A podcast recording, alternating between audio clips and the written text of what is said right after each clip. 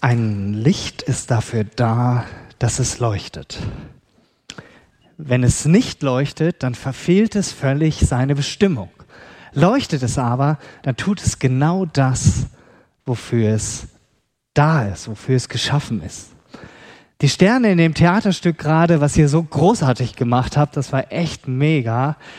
Ihr habt euch gefragt, warum sollen wir leuchten? Ihr habt keinen Sinn darin gesehen, für die Menschen zu leuchten, die sich überhaupt nicht für euch interessieren. Und doch, jeder der Sterne ist wichtig, jeder soll leuchten.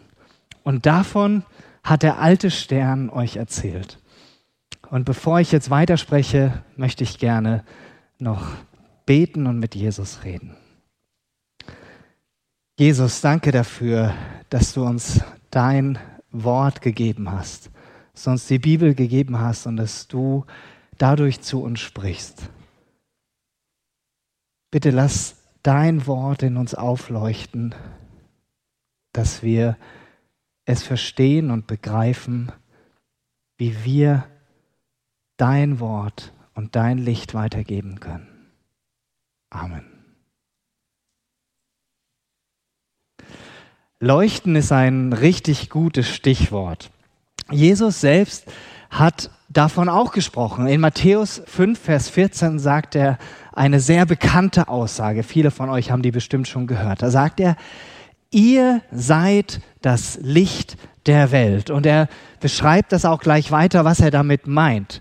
Er sagt, eine Stadt, die auf einem Berg liegt, kann nicht verborgen bleiben. Hier in Herborn sieht man das ja sehr schön, auch gerade in dieser dunklen Jahreszeit, wenn man die Autobahn hochgefahren kommt und an die Hänge schaut, die sind alle hell erleuchtet. Ein Licht ist dafür da, dass es leuchtet. Und Jesus sagt weiter, es zündet niemand eine Öllampe an und stellt sie dann unter einen Tontopf. Jetzt habe ich weder eine Öllampe mitgebracht noch einen Tontopf aber ich habe Kerzen hier. Und ähm, genau, die eine, die habe ich jetzt mal angemacht. Und die hier, die mache ich jetzt auch mal an. Und ich möchte jetzt mal das ausprobieren, was Jesus gesagt hat, was man normalerweise mit einem Licht nicht macht. Ich mache das jetzt mal hier an. Und jetzt habe ich hier so ein Glas dabei. Und das stelle ich jetzt mal da drüber. Und dann gucken wir mal, was passiert.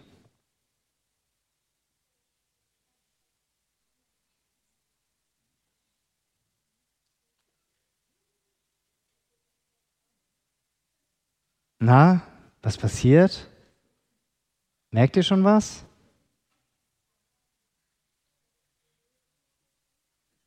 Das ist der Vorführeffekt. Nein. So, könnt ihr es von oben sehen? Brennt die Kerze noch? Ist ausgegangen. So, Kerze ist aus. Was ist passiert? Es war klar, die Kerze ist nahezu erstickt. Sie hat keinen Sauerstoff mehr bekommen. Und Jesus sagt deshalb auch, da in Matthäus 5, man stellt nicht einen Tontopf über eine Öllampe. Im Gegenteil, sagt er, man stellt sie auf einen Lampenständer, damit sie allen im Haus Licht gibt. Liebe Technik, ich brauche einmal eure Unterstützung und zwar, wenn ihr die Scheinwerfer bitte einmal ausmachen könntet. So, es ist noch nicht so dunkel draußen und trotzdem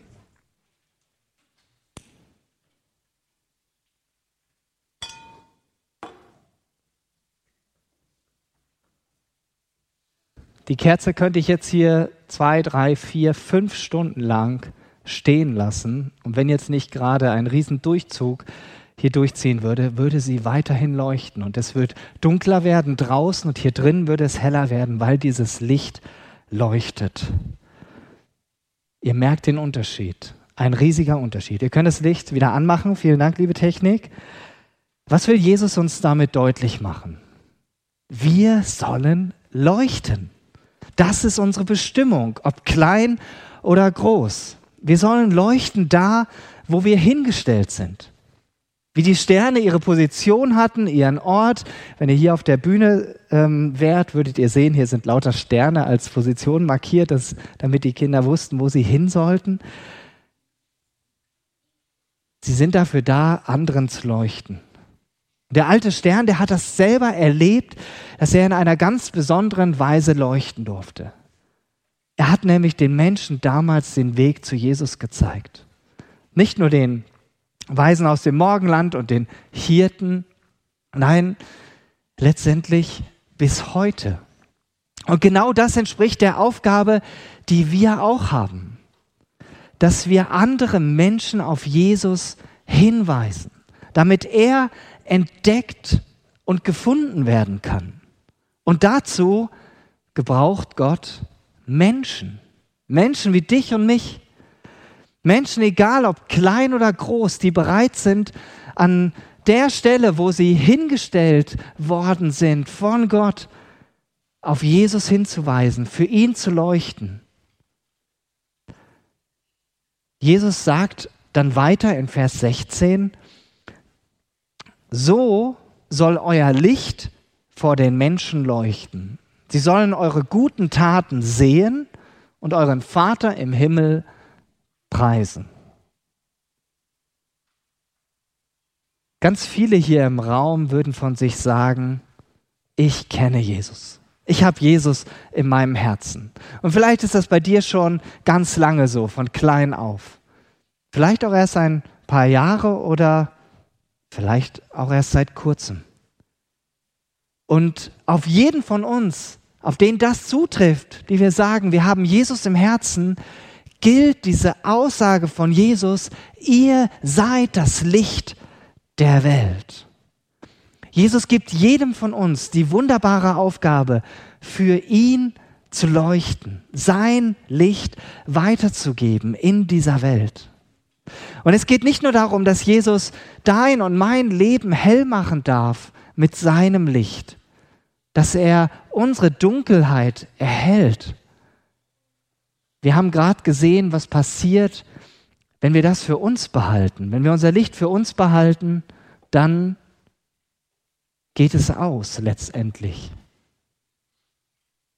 So wie die Kerze keinen Sauerstoff mehr bekommt und nicht mehr leuchten kann. Kerzenlicht braucht Sauerstoff, braucht eine Umgebung, wo Luft ist. Und in der Luft ist Sauerstoff und deswegen kann die Kerze brennen. Und genauso soll unser Licht vor den Menschen leuchten, damit es auch im Leben der Menschen um uns herum hell werden kann.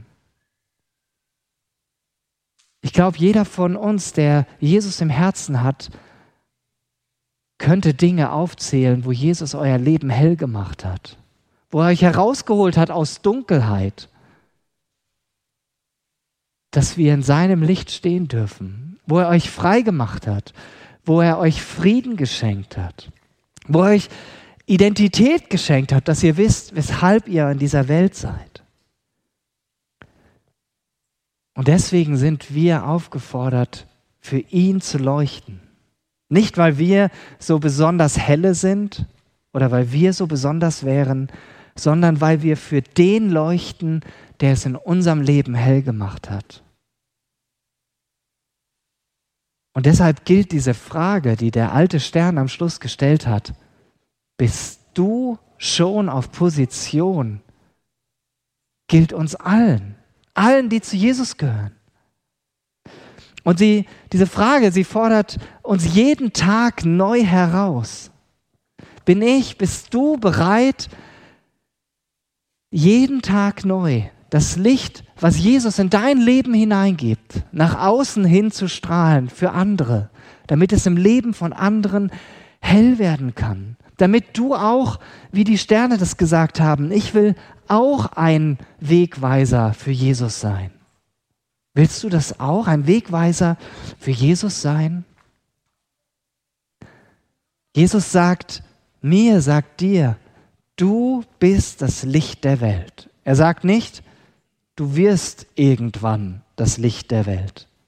Und das bedeutet, dass wir Licht der Welt sind, ist jetzt unsere Identität. Das gilt im Hier und Jetzt, nicht erst morgen, sondern schon heute. Dass wir jetzt für andere Licht sein dürfen. Du darfst jetzt als Mensch leben, der für andere leuchtet, weil du selber erlebt hast, dass Jesus dich in eine Verbindung mit Gott hineingebracht hat. Wie sieht das jetzt ganz praktisch aus? In dem Stück vorhin haben wir gesehen, ihr wisst vielleicht noch die erste Szene, wo der Lasse da so cool in diesem Sitz lag und äh, Playstation gezockt hat und sein kleiner Bruder kam rein. Wie kann man in so einer Situation als Licht der Welt leuchten? Indem Lasse sich zum Beispiel für seinen Bruder interessiert hätte. Indem er gesagt hätte, ja klar, gerne spiele ich mit dir, ich nehme mir gerne die Zeit für dich und zock jetzt nicht einfach weiter. Jesus hat genau das getan. Er hat sich für Menschen interessiert. Er hat sich von Menschen unterbrechen lassen und hat ihnen damit gezeigt, dass sie ihm wichtig sind. Aber es geht noch um viel mehr. Wie können wir in unserem Alltag, wie kannst du in deinem Alltag als ein Mensch erkennbar sein, der Gottes Licht ausstrahlt, als ein Mensch erkennbar sein, der Jesus vertraut, der sich von ihm geliebt, geborgen, gehalten und getragen weiß. Und zwar egal, wie deine Umstände gerade sind, ob du innerlich jubelst oder ob du innerlich einfach total traurig bist, weil eben gerade vieles so herausfordernd ist oder dich niederdrückt. Von euch Kindern gehen ja eine ganze Reihe in die Schule. Wer geht alles in die Schule? Und wer geht in den Kindergarten? Ja, gibt's auch welche. Und da bekommt man doch schon mal mit, dass es dem einen oder anderen nicht ganz so gut geht, oder? Genau. Und wie kann man dann umgehen in so einer Situation? Man kann zum Beispiel zu der Person hingehen und sich einfach mal daneben setzen und fragen, hey, was ist denn mit dir? Und ja, manchmal kann man ja auch nicht sofort irgendwas machen. Aber eine Sache, die wir immer machen können, in jeder Situation ist, dass wir Jesus mit hineinnehmen können. Besser gesagt, wir können in jeder Situation beten. Du kannst zum Beispiel leise in deinen Gedanken für diese Person beten oder du kannst auch, wenn du mutig bist, sagen, hey, ich glaube an Jesus, dass er uns in jeder Situation hört und darf ich für dich beten? Und wenn du das machst, dann würdest du in dem Moment Jesus mit deinem Klassenkameraden oder deiner Klassenkameradin teilen. Und es würde gleichzeitig etwas heller werden. So wie diese Kerze jetzt an ist. Oder wenn wir alle mal an unsere Nachbarn denken. Wer von uns hat keine Nachbarn? Bitte mal Hände hoch. Keine Nachbarn, okay? Ich sehe nur eine einzige Hand. Mir ist auch nur eine ein Ehepaar bekannt, die wirklich ganz alleine wohnt, da ist nichts drumherum, aber normalerweise haben wir Nachbarn, ja. Und wie ist das, ähm, wenn wir Nachbarn haben? Wir wohnen in einer Straße, äh, bei uns ist das jetzt so, wir wohnen jetzt seit zweieinhalb Jahren da und wir haben alle Nachbarn irgendwie schon mal gesehen, aber noch längst nicht zu allen Nachbarn Kontakt. Und man sieht sich, man kennt sich vielleicht mit Namen, man grüßt sich vielleicht noch, aber man kennt sich eigentlich überhaupt nicht. Und jetzt stell dir mal vor, kleines Experiment, du würdest dich trauen, würdest dir etwas Zeit nehmen und einfach mal zu dem Nachbarn hingehen, klingeln und sagen, wir kennen uns zwar vom Sehen, ich kenne ihren Namen, wir grüßen uns ab und zu, aber eigentlich kennen wir uns überhaupt nicht. Aber ich möchte sie gerne kennenlernen.